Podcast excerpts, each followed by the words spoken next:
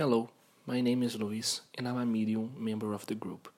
Today, we bring another episode of the digital magazine Message of Light, which is published on this channel and brings a series of channeled messages from the Great White Brotherhood, the cosmic hierarchy that protects and guides earthly humanity, in charge of protecting it from self destruction.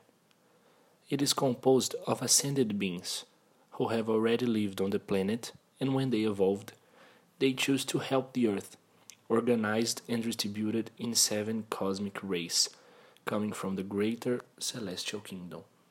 We invite you to open your heart and accompany the message that aims to touch your soul and brighten your day. The message of light that we share today is a channeling from Master Hilarion. Master Hilarion, Hearts in Balance. My brothers of light, let us pray that the flame of love will touch the hearts of people who are out of balance. See how easily evil spreads and contaminates the brothers when they are in low frequencies and allow anger, intolerance, violence to dominate the hearts. Destruction brings more destruction and fear. When the vibrations of terror unite with the reactions of anger and everything becomes contaminated, you lose your reason.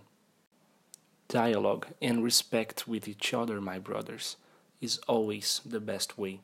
Learn to listen to others, understand their anxieties and difficulties, build balanced and participatory societies.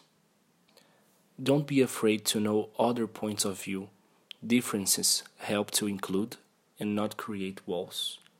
Strengthen your hearts, raise the frequencies of love in Christ, and you will find peace.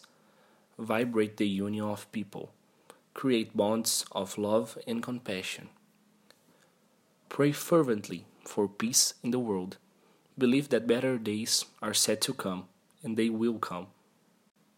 I send out an intense beam of green light to heal the lost and afflicted hearts that cry out for help. I love everyone. I am Master Hilarion. This message was received by a medium from the Grupo Anjos de Luz on the 20th of November of 2019. Pray and watch always. Light, peace, and well.